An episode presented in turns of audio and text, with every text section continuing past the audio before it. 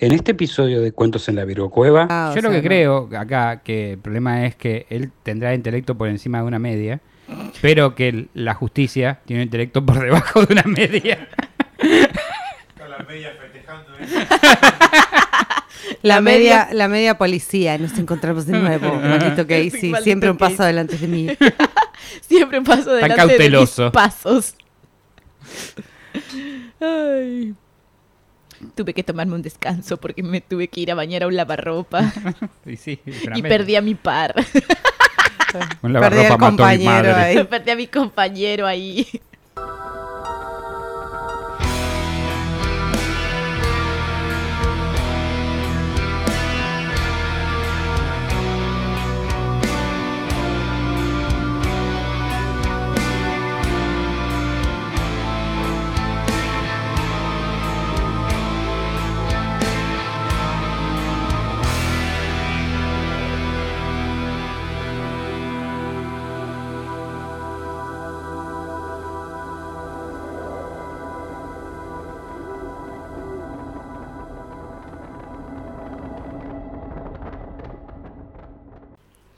Bienvenidos a Cuentos en la Virgo Cueva, el podcast en donde hablaremos de distintos acontecimientos. Entre ellos pueden ser casos paranormales, de criminología extraterrestre, otros eventos o todo lo que consideremos digno de ser contado en la Virgo Cueva. Mi nombre es Mandy Potter y me acompaña como hoy y siempre la gran Marcasina. Oli, ¿cómo están en sus casas? Ah, yo no estoy en casa, estoy en la Virocueva, estoy muy contenta de estar acompañándolos una vez más. Vamos. ¿Vos, Mandy, todo bien? Todo bien, todo bien. Me acompaña también a mi izquierda el gran Cristian Frigo. Hola, mi nombre es Cristian Frío y estoy acá para hacer comentarios innecesarios, inapropiados y tratar de meterle humor a temas que normalmente no lo tienen. Y ustedes contéstennos en sus casas, ¿cómo están? Bien, Mandy, mal, Mandy, Del del, orto, orto, Mandy. Mandy. Contéstenme, que me hace muy feliz leer sus comentarios. ¿Eh? ¿Qué tal la semana? Y la verdad, por suerte descansada, por suerte bien. Comer pisita rica siempre hace bien, así que Sí, la verdad que sí. Pizza y birra. ¿Vos qué tal? Bien, todo lindo, por suerte, le ponemos onda. Así hay que hacer. Así hay que Vibrar hacer. alto, alto. no te vamos alto, a alto. preguntar, no te Bien. preocupes, no te Estaba por preocupes. mandarlas a cagar. nada más. No, no te, no te íbamos a preguntar, no te preocupes, todo tranquilo. Vamos a hacer como en los juegos, omitir. Claro, omitir intro. Ese es el estado mental de Cristian Frigo hoy. Pero agradecemos que estés con nosotros, Bien ahí. pese a todo. Pero bueno, vamos a retomar. Estaba la- para largo, daba. Ahora sí, vamos a retomar en donde nos quedamos en el episodio anterior. ¿Qué nos vamos a retomar? Sí, nos vamos a remamar ahora. Uy, buenísimo. No traje nada. Previously on Cuentos en la Virgo Cueva, habíamos conocido a John Wayne Gacy, un hombre que era un hombre servicial, un hombre de su casa, un hombre de su familia, maltratado por su padre, super violín, estuvo preso, salió a los 17 meses, no cumplió una condena de 10. eh, Tenía una competición en la vida bastante tóxica con una, con una media, eso, tal cual. Y le gustaba mucho el, el espacio político. Terminó convirtiéndose en un payaso llamado Pogo, que hacía fiestas de mucha gente en su casa y eran fiestas copadas, por lo que pero había olor a, había olor a podrido y ahí nos quedamos. ¿Sabes qué faltaba en las fiestas del payaso Pogo? Mi verga. No, iba a decir Pogo, pero bueno. Técnicamente faltaba. claro. Las dos cosas son correctas. Era- Como decía en los videos de Capstop. No, eso no es correcto. En las fiestas del payaso Pogo faltaba Pogo. Pogo. Pogo, Faltaban bandas, seguramente. faltaba Mar llevando metal y Pogo. a su vida, un poquito de Pogo. Pero Pero Tal bueno, vez eso lo hubiera salvado de, hubiera salvado a alguien. Pero bueno, a mí por lo menos me, me salvó. claro. Sí, a vos te salvó el Pogo y el metal. Eso es bueno. Y el alcohol. Y sí, Y la pizza. Siempre, sí. Forever Pizza. sí, siempre. ¿Qué? Nuestro sponsor del día. ¿no? Te amo. Este episodio es traído a ustedes gracias a... Ya, ya quisiera. Ya quisiera Oh. yo igual. Cualquier cosa que nos Porque sponsore. me muero de amor. ¿Pastillas de suicidarte? Sí. Venga, no, para adelante. oiga, eso no. Este, bueno. En el capítulo anterior yo les había dicho que todos se quejaban de que en la casa de este hombre había olor a podrido. Sí. Y si ya algo habremos aprendido, es que el olor a podrido puede significar una sola cosa. No necesariamente, pero No una, en pero- nuestro podcast sí. En nuestro podcast, sí, estamos hablando de, de cosas que hablamos acá. Sí, me- este, sí, generalmente eh, gente que ya no está entre nosotros, sino entre los- las, las partes de la casa de claro, otra persona. de otra persona. Pero bueno, era 11 de diciembre de 1978, hacía mucho frío. Elizabeth Priest cumplía 46 años y decidió Feliz interrumpir. cumpleaños, Elizabeth. Sí, no sé si va a ser tan feliz esto, pero bueno. Y decidió Ah. interrumpir los preparativos de su cumpleaños para ir a buscar a su hijo Robert a la salida del trabajo. Cuando llegó con su auto, faltaban unos minutos para que su hijo saliera. Robert tenía 15 años, estaba en el secundario y trabajaba media jornada Estaba en la explotado. farmacia Nissan. ¿A los 15? Sí, un trabajo de medio tiempo. Un trabajo menor. Menor de edad. No, no, en Estados Unidos los adolescentes traba, tienen trabajo de 4 horas, 5 horas. Hay gente que tiene pasantías. Claro, también. hay gente que tiene pasantías, Bueno, sí. bueno, bueno. Te falta jugar a los Sims. Me vos, falta jugar a los. Sims, sí, te enseña mucho sobre la cultura yankee. Acá sí sería trabajo infantil, pero... en- Sí, no sé, esa parte capaz no me, me escapa. Em, el joven salió y le dijo a su madre que la espere unos minutos porque tenía que hablar con un contratista sobre un empleo de verano. Se veía entusiasmado con la propuesta porque la paga prometía ser mucho mejor que la de su trabajo actual. Pero el adolescente nunca regresó y esa sería la última vez que su madre lo vería con vida. Luego de una larga espera realizó la denuncia a la comisaría porque su hijo había desaparecido. La última vez que lo vio fue en la farmacia Nissan, donde estaba hablando con el contratista de obras John Wayne Gacy. Luego de insistencias en la policía, el detective James Pickle abrió una investigación. Pickle, sí. James, Pickle Rick. Acaba de James Pepino se llama. Juan Pepino. Em, y así descubrí... Che, los Pickles no eran también los de Rugrats. Sí, Ah, familia Pepinillo. Eh, y así descubrieron que eh, abrieron una investigación, abrió el, el- el Pepinillo, el detective Pepinillo abrió una investigación y así descubrieron que John Wayne Gacy tenía antecedentes penales por sodomía y que la víctima había sido un chico de 15 años, que también había sido arrestado en 1972 tras ser denunciado por un hombre llamado Jackie D por agresiones violentas y la denuncia de un tal Rignan hacía unos meses. Ok. Después les voy a contar más sobre esta persona.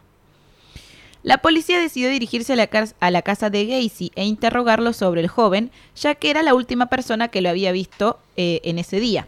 Cuando llegaron a su casa, los atendió amablemente hasta que le pidieron que lo acompañen a la comisaría. Su cara se transformó a un rostro muy enojado y les dijo que en ese momento no podía ir eh, y que lo En este estaban momento no puedo ir preso, muchas gracias. no, Venga lo- después. no, y que lo estaban molestando, que era un momento sensible para su familia, ya que lo había llamado su madre desde Arkansas eh, para informarle que su querido tío Harold había fallecido. No el tío Harold, no.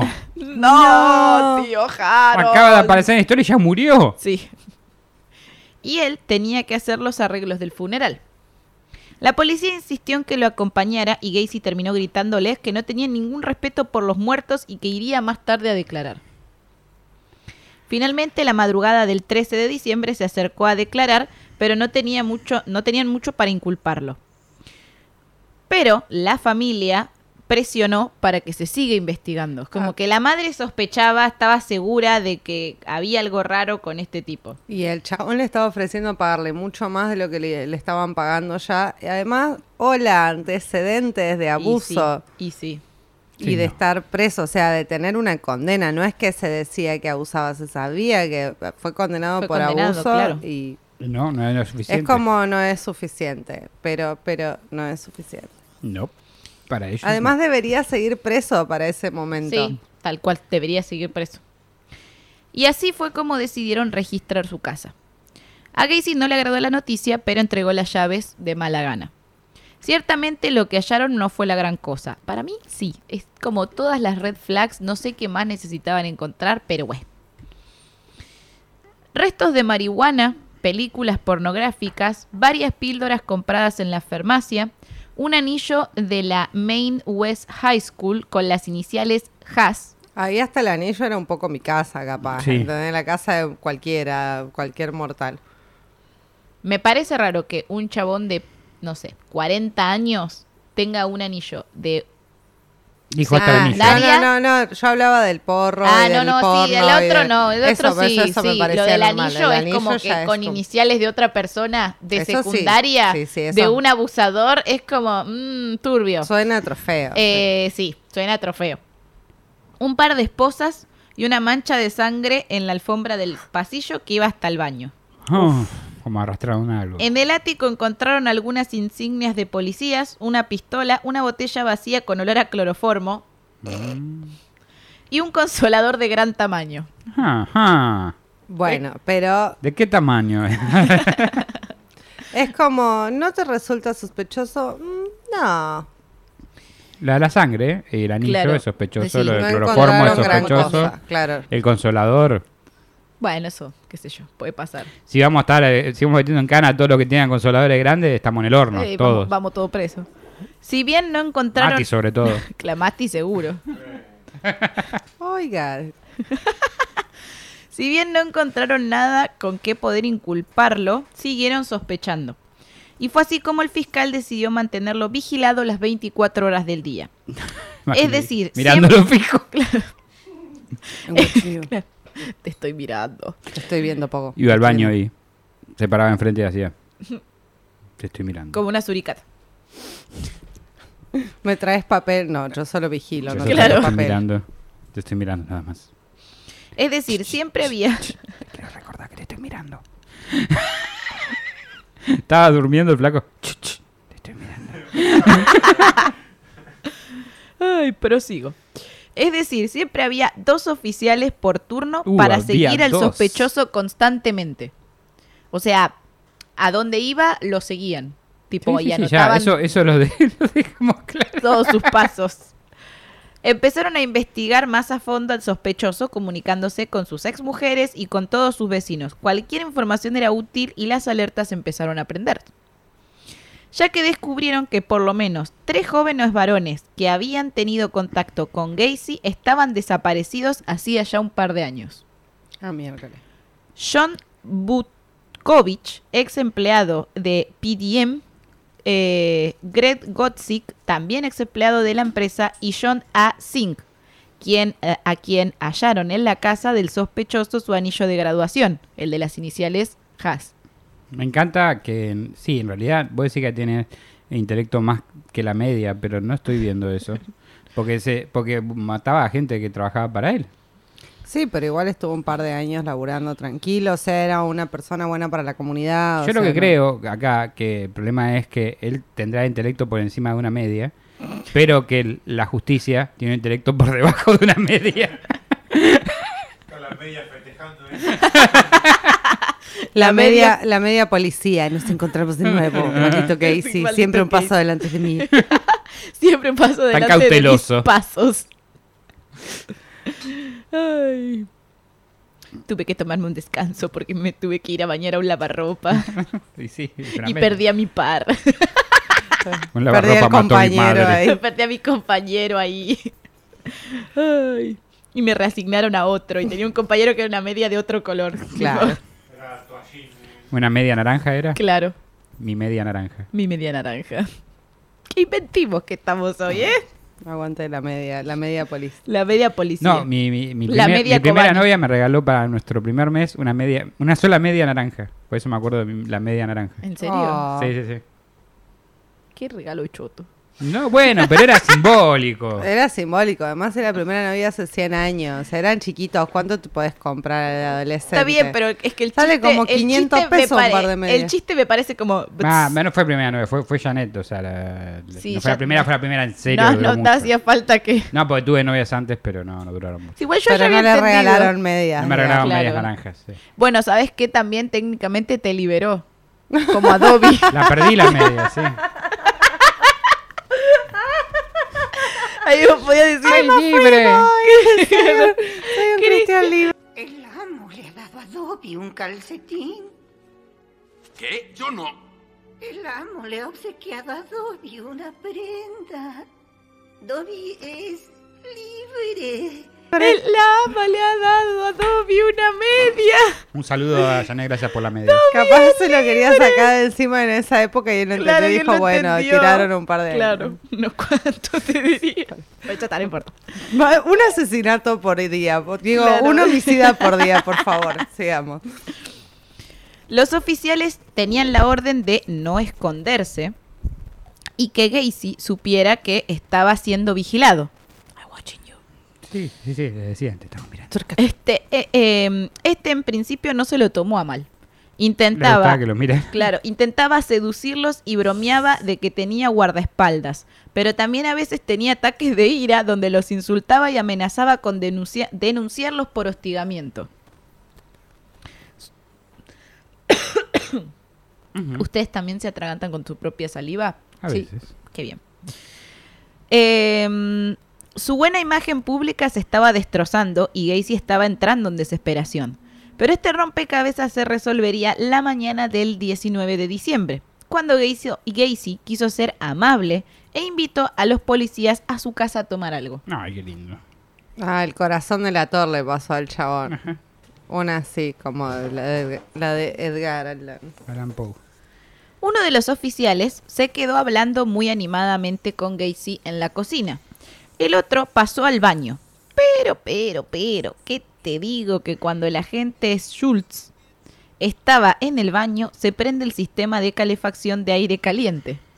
Y este aire largaba un olor nauseabundo, un hedor hú- húmedo y, un y en un ambiente cerrado producía ganas de vomitar. El agente supo reconocer al instante el indudable olor a muerte y cadáveres porque había estado en la guerra. El 21 de diciembre, con la declaración del agente, el fiscal Sullivan ordenó una orden de registro que permitía acceder legalmente a la planta subterránea de la vivienda. Además, uno de los empleados de Gacy había declarado que éste en varias ocasiones le había pagado extra por hacer unas zanjas en su jardín con el pretexto de que eran para unas tuberías. Gacy enloqueció. Trató de demandar a los agentes policiales por persecución, pero también le declaró a un empresario cercano a él y a uno de sus empleados que había matado a 30 personas. Ah, pues bueno. bueno, tranqui. Y luego fue a visitar la tumba de su padre. En este momento Gacy ya había perdido los estribos, estaba extremadamente ebrio y drogado, además de presionado y acorralado. Mientras tanto, en la excavación de su casa, los agentes encontraron en estado de descomposición al menos tres cuerpos. Uf. Tres. Y no habían excavado mucho, habían excavado poquito. Y por lo que decía la fuente, que acá no lo agregué, eh, encontraban, excavaban un poco y encontraban como algo gelatinoso. Ah. Porque ya llevaban meses ahí los cuerpos. eh, y eh, era tanto lo que encontraban y era tanto el olor, no habían llevado la protección necesaria, o sea, como que, no sé, fueron No estaban bien pensando que, preparados. pensando que capaz no encontraban nada. Claro. Entonces, cuando empezaron a encontrar cosas, se dieron cuenta de que iban a empezar a infectar como la escena del crimen y ahí sí llamaron eh, forenses que fueron con equipos especiales y eh, dicen que la excavación duró días enteros porque seguían encontrando y seguían encontrando y no paraban de encontrar. Eh, a todo esto lo que estaban buscando todavía era a Robert Priest, Que no estaba ahí. no estaba ahí. Eh, Gacy fue arrestado y terminó confesando haber matado al menos entre 25 y 30 No era personas. necesario que... que- No. que- Dibujó en un plano de su casa el lugar exacto donde se encontraba cada cuerpo y tal como había declarado llegaron a encontrar 28 cuerpos enterrados. A la mierda. En el sótano que estaba excavando eh, más, de, más uno adicional, el de John Butkovich, eh, bajo el cemento del garage. Gacy además declaró que al menos cuatro cuerpos los había tirado al río Des Plaines, entre ellos uno era Robert Priest. Claro. Y la razón eh, eh, que explicó es que ya no tenía más espacio y que estaba agotado de excavar. Claro, sí, pobre. Lo que dice la policía es que en realidad esta era, eh, era un chamullo y que en realidad... eh, Que le quedaba espacio todavía, que no te quiera era mentira y que le- lo podía. No, sí, sí. Lo que pasó es que días antes de este pibito, ¿se acuerdan que yo les dije que tenía una denuncia de un tal que no Sí. sabían bien Sí. quién era? Bueno, fue a una de sus víctimas que secuestró Chabón se peleó con la novia y salió a dar una vuelta.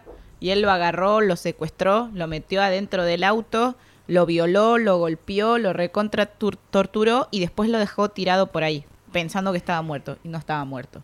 Y esta persona medio se acordaba, en realidad como lo durmió, con- lo durmió con cloroformos, como que tenía Claro, eh, recuerdos Sí. que ven- iban y venía y lo denunció, pero no sabía quién era. O sea, me- medio lo describió, pero no sabía que era él. Entonces es Era un como que, payaso. eh, como que no estaba disfrazado de payaso. no estaba imagino, disfrazado de si no era payaso. bastante fácil de reconocer. Eh, no sabía bien quién era, Ento- pero coincidía mucho el, el tipo de ataque con lo que él ya venía haciendo.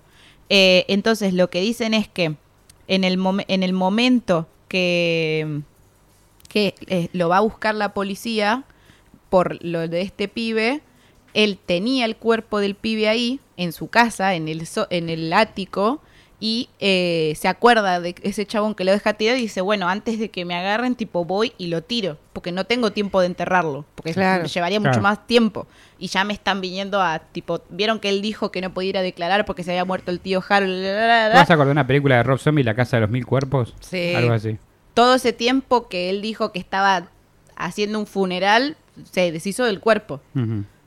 Eh, técnicamente no tenía más espacio. Técnicamente estaba diciendo la O verdad. sea, técnicamente no tenía más espacio, pero técnicamente también lo podría haber enterrado si hubiese tenido más tiempo. Pero como no tenía más tiempo, fue más fácil ir y tirarlo. Claro, ya lo estaban investigando, entonces no daba más.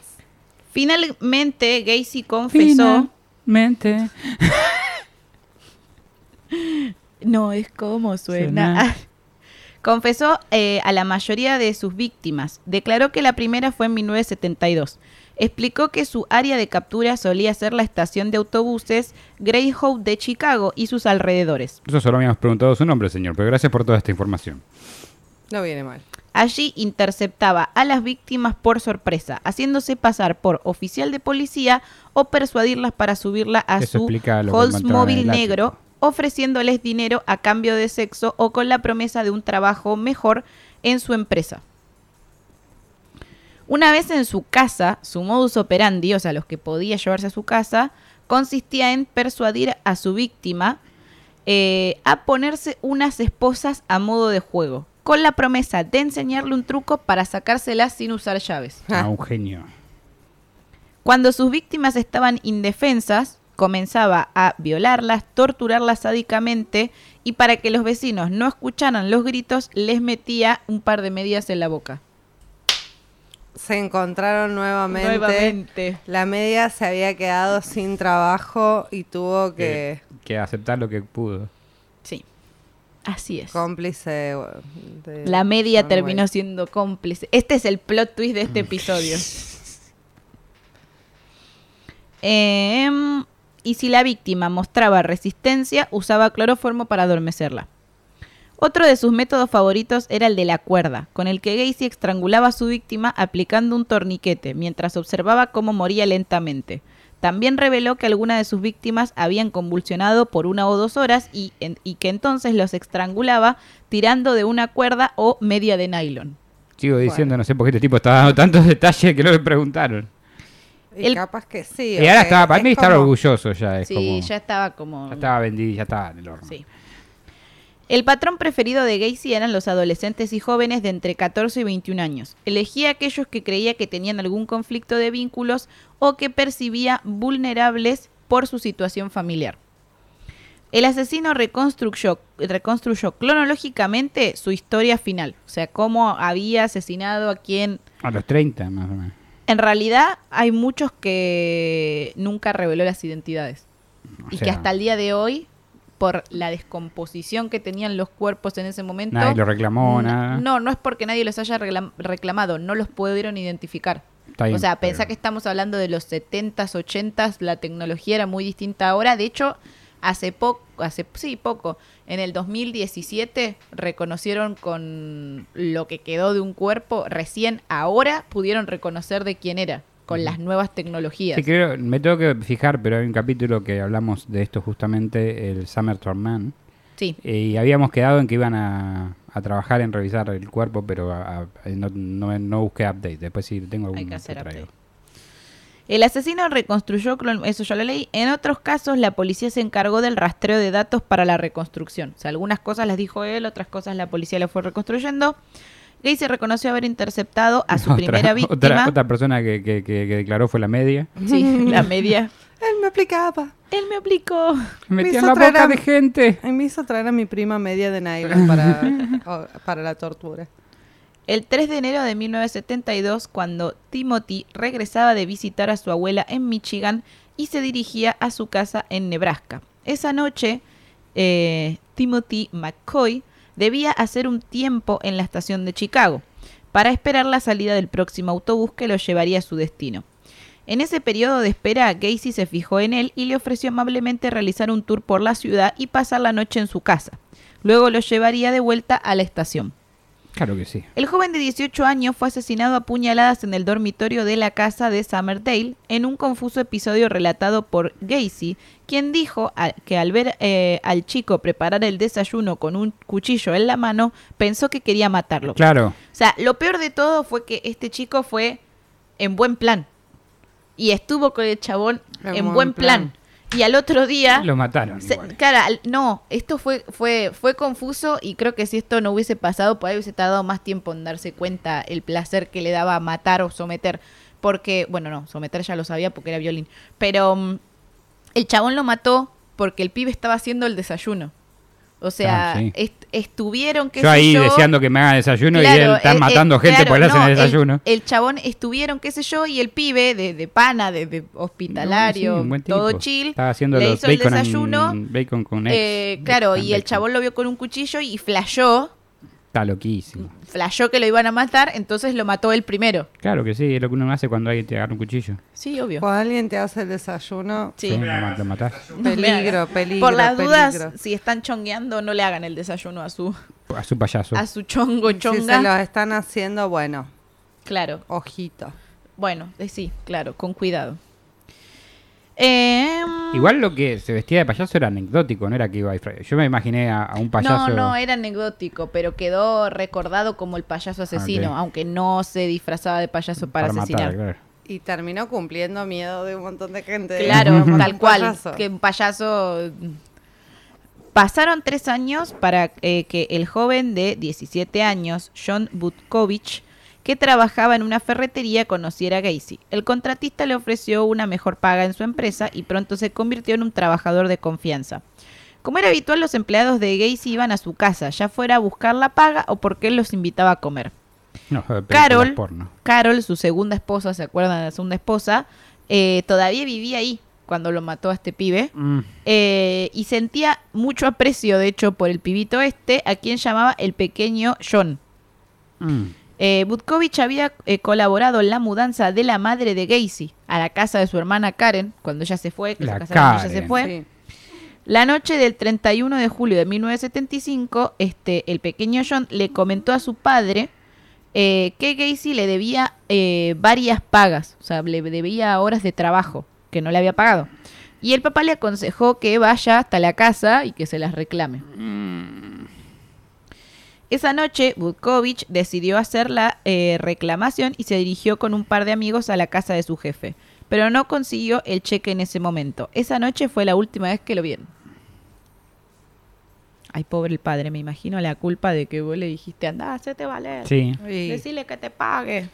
¿Qué pensás? Porque además también es No, eso. igual Todo es el mundo piensa que es o un sea. buen Sí, chabón. Claro, todo el mundo piensa que es un buen Nadie chabón. esperaba eso, pero bueno. Poco se conoce sobre Darrell Julius nues- de 19 años, y las circunstancias de su desaparición, ocurrida el 6 de abril de 1976. Su cuerpo, que estaba enterrado en el sótano, pudo ser identificado entre noviembre de 1979 y marzo de 1980. En el momento de su muerte, el joven trabajaba en una empresa de alfombras. Eh, su madre, Dolores, había caminado incansablemente buscando a su hijo, que no acostumbraba a ausentarse. Apenas un mes después, el 13 de mayo de 1976, desapareció Samuel Dodd Stapleton, de 14 años. Era prácticamente un niño, una de las víctimas más jóvenes de Gacy. Nunca regresó de la casa de su hermana en Chicago. Sus padres denunciaron su, su desaparición a la policía el día siguiente.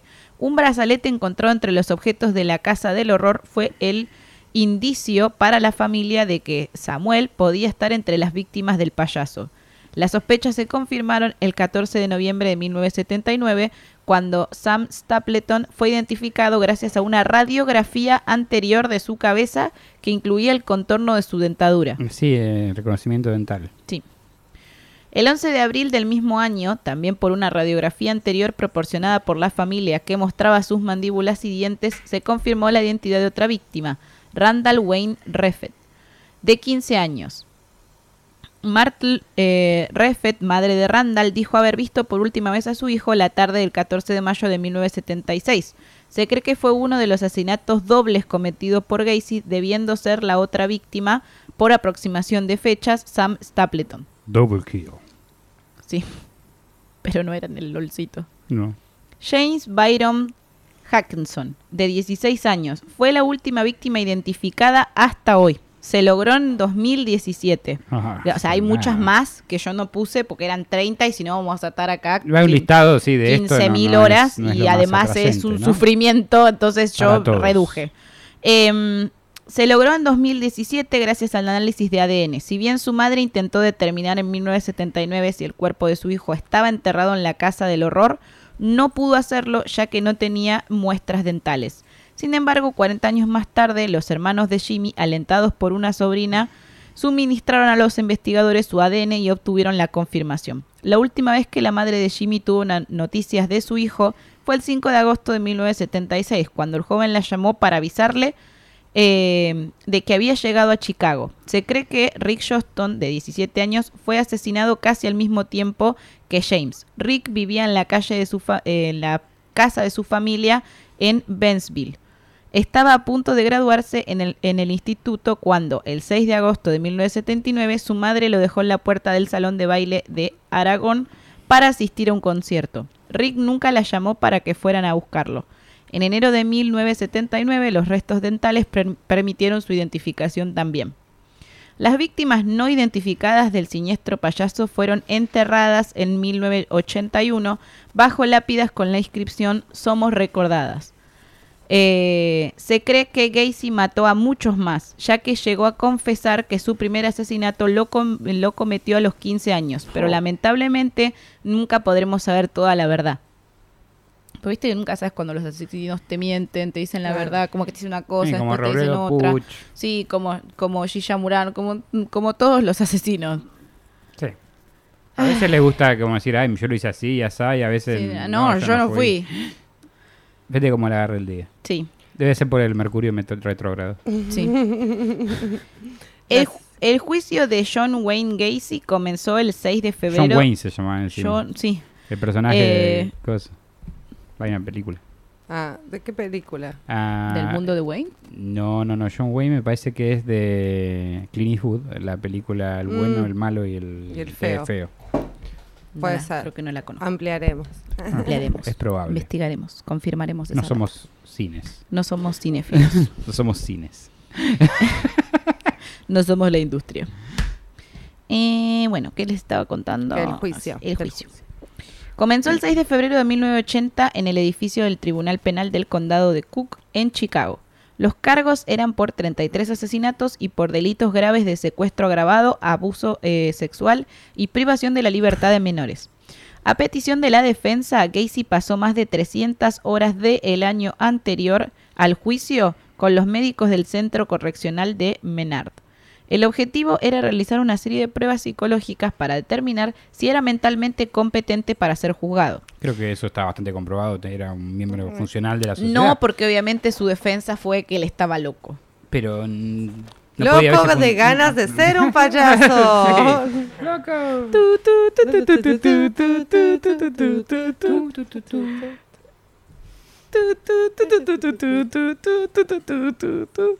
Finalmente, el psiquiatra forense, el doctor Robert Reifman, ratificó que Gacy era mentalmente apto para ser juzgado y que además era capaz de comprender los cargos en su contra. A lo largo de las sesiones del juicio se escucharon aproximadamente 100 testimonios entre familiares de las víctimas y familia y amistades del acusado.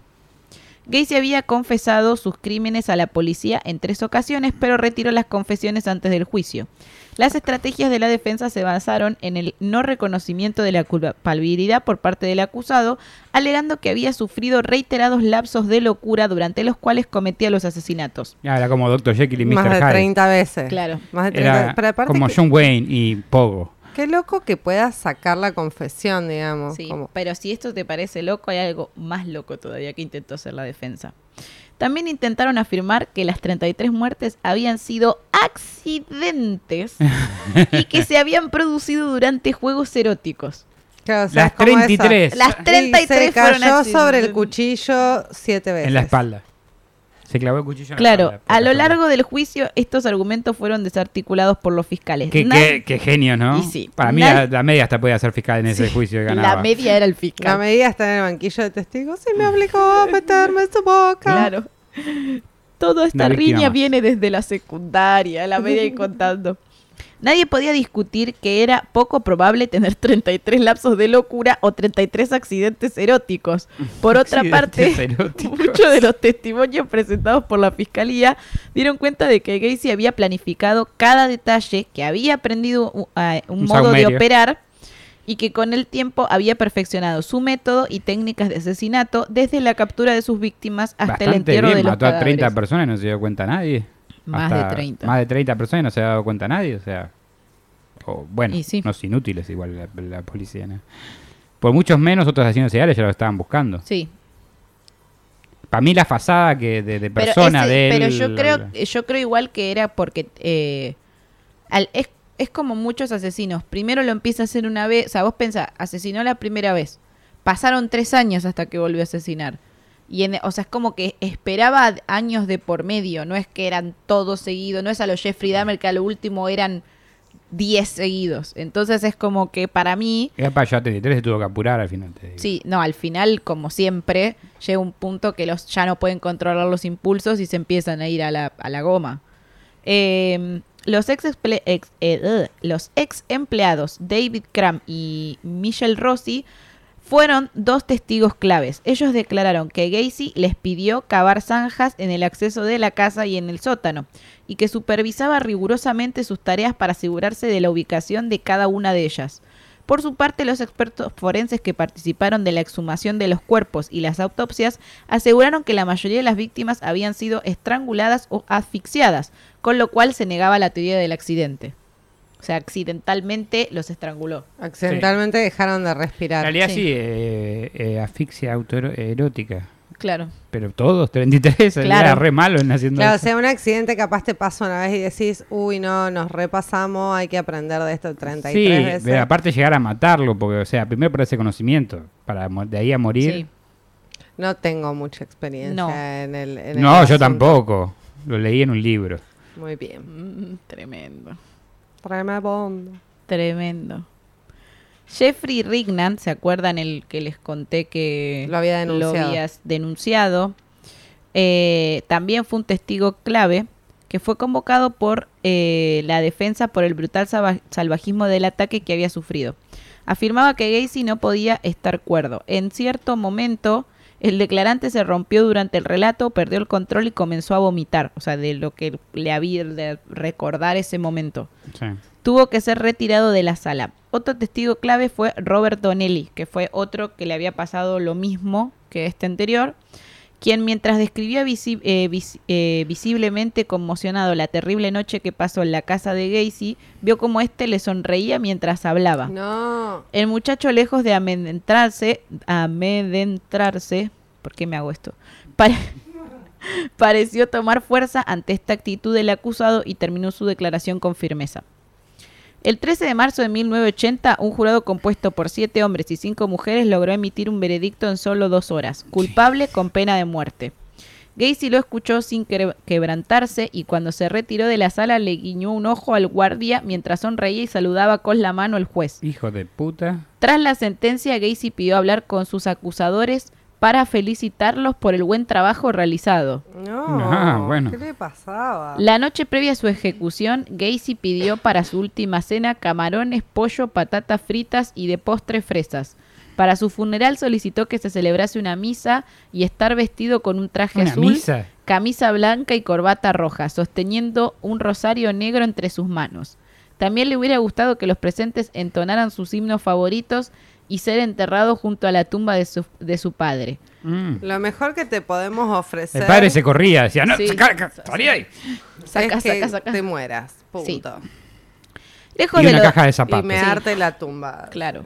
Lejos de lo deseado por John, la madrugada del 10 de mayo de 1994, una multitud reunida fuera de la prisión estatal de Juliet al sur de Chicago, donde Gacy había sido trasladado para su ejecución, gritaba unida repitiendo una sola consigna, culpable. La defunción del detenido ocurrió a la una de la madrugada, a los 18 minutos exactos de haber recibido la inyección letal. John Wayne Gacy tenía 52 años, su cuerpo fue trasladado en secreto a un hospital cercano para la autopsia estipulada por la ley. Allí estaba esperándolo la reconocida psiquiatra forense Helen Morrison, quien había entrevistado largas horas a Gacy y que fue autorizada a retirar su cerebro para estudiarlo a fin de identificar posibles razones patológicas o estructurales en la base de sus crímenes. Los resultados de aquella investigación no revelaron ninguna anomalía. Y lo último que dijo antes de morirse fue, nunca sabrán dónde están los otros. Bésame el culo. No. Ay, Dios, lo más triste es que lo, lo de imaginás porque lo debe haber hecho. Eh, creo que la es- está retratada la escena en la serie de Jeffrey Dahmer. Ah, sí, mira, no, la- el, no la vi. día no que, sé. el día que lo están bautizando a Jeffrey Dahmer, que si viste que te, si dejas bautizar te perdonan por todo, eh, ese Sí. mismo día que lo bautizaron a Jeffrey ¿Qué Dahmer, trucazo, eh? mataron a, a, a Gacy. Según la serie. No chequeé si pasó en la vida real, pero asumo que sí porque la serie está bastante bien en cuanto a la cronología.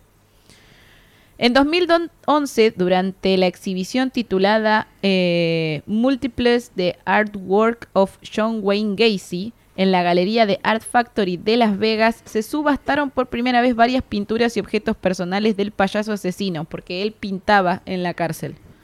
Em, con la idea benéfica de generar una recompensa para los familiares afectados por sus homicidios. La galería ¿Qué había valorado los lienzos al óleo entre 400 y 5 mil dólares. What the fuck? Sin embargo, la muestra causó mala impresión pública, Sí. entre otras cosas porque era presentada por un actor que, había- que se había disfrazado del payaso No. Pogo. No. O sea, ¿quién hizo ¿Dónde? esto? No, No Recursos. ¿Quién? Son Era la esta gente. gente estúpida, boludo. La media fue. La media- Fue idea de la media. La maldita media. Un recuerdo tétrico para la sociedad por la historia criminal que representaba, la recepción de la obra de Gacy resultó, por supuesto, controvertida. Lo extraño del caso fue que el morbo por el payaso asesino también alcanzó a algunos familiares de las víctimas, que compraron varios lienzos y los quemaron en una especie de hoguera catártica en la ciudad de Naperville en los suburbios de Chicago. En tanto, el Centro Nacional para Víctimas del Crimen de Estados Unidos emitió un comunicado en el que negaba cualquier participación en la muestra de Las Vegas y pidió al dueño de la galería Que se vaya a la concha que de desistiera de exhibir los cuadros de Gacy. En tanto, el Centro de Arte Contemporáneo, que también iba a beneficiarse con lo recaudado, rechazó aceptar dinero de la subasta. Vale, vale. Esto no afectó para nada la carrera artística post-mortem de Gacy. El valor de sus pinturas se elevó después eh, de que los empresarios eh, Joe Road y Wally mm, Notbell compraran algunas de ellas con la intención de entregarlas a los familiares de las víctimas. No. ¿Por qué? ¿Por qué harías eso? ¿Por qué harías eso? Eh, y de hecho, se dice, no estoy segura, de que el cantante de la banda eh, Korn Sí. Sí. compró el traje de payaso y lo tiene expuesto en su casa. Ah, Eh, y hay como gente que tiene cuadros. El, el chabón se pintaba a sí mismo como payaso. Eh, y de hecho hay un museo de criminología en Estados Unidos eh, que hay cosas también que están ahí Ya que puedes ir a ver. ya iremos. Es como igual el morito de ver, no sé, como los anteojos de Dahmer, como el traje de este chabón, es como, es muy impresionante. Capaz está el consolador gigante que tenía en el látigo. Capaz, es probable. A mí me La da media. mucha controversia. A mí me da mucha controversia Momificada. porque creo que si a mí me pasara de que mataran a un familiar mío, eh, me da- no sé, me daría mucha bronca y mucho vómito que haya alguien, haya algo, un objeto de la persona que asesinó a mi familiar exhibido, pero al mismo tiempo creo que ese tipo de cosas hacen que nunca nos olvidemos del sorete de persona que fue Claro. eh, y no quede impune en el olvido. Porque Eso sí me parece. entonces es como que me, a mí siempre este tipo de cosas me dan como, como sentimientos. Es como la serie de Jeffrey Dahmer, que hay gente de la, la familia de las víctimas está enojada por la serie, pero al mismo tiempo yo creo que, eh, que la gente tiene que saber que eso pasó y que no tiene que volver a pasar nunca más y que nadie se olvide de, de estos soretes del orto. Entonces Sí. como que me genera sentimientos encontrados. Y de las víctimas, que también está el morbo de quién paga para entrar a un museo de esos o ver esas cosas, que también depende qué se hace con esa plata, si va para las víctimas o para avivar a la policía o, o lo Para que la sea. víctima no creo. Pero No, y también siempre están los, los pelotudos, pues yo vi gente en, en alrededor del mundo después que, por ejemplo, para Halloween hacían cosplay de Jeffrey Dahmer. Y es como, dale, Sí, no me parece. no. no, pero bueno, para eso tenés a Mike Myers. Y sí, claro, ficticio. tal Y cual, que es tenés un ficticio. montón de, de asesinos ficticios. Ah, O mismo he visto eh, ma- maquilladores que hacían de, de la foto de portada de, de Je- de Jeffrey Dahmer de Evan Peters. ¿Peters es?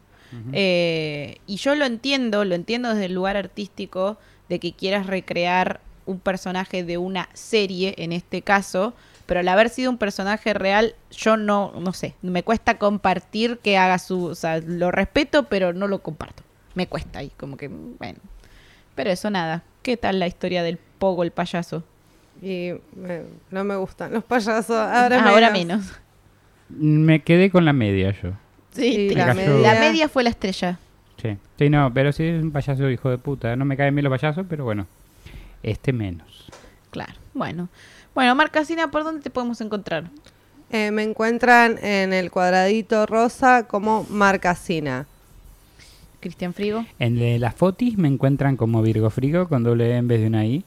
Y después aquí en la Virgo Cueva, virgueando. Mi nombre es Mandy Potter y me encuentran en la este, red social de las Fotis eh, como Mandy Potter Ock y también en la violetita esa que haces vivos. Pero bueno, voy a soplar la velita que volvió. Como que va y viene, tiene inconsistencia. Porque hoy terminó el capítulo. Claro. Y colorín colorado, este cuento ha terminado. Nos vemos el próximo jueves. Besotes. Adiós. Chau, chau.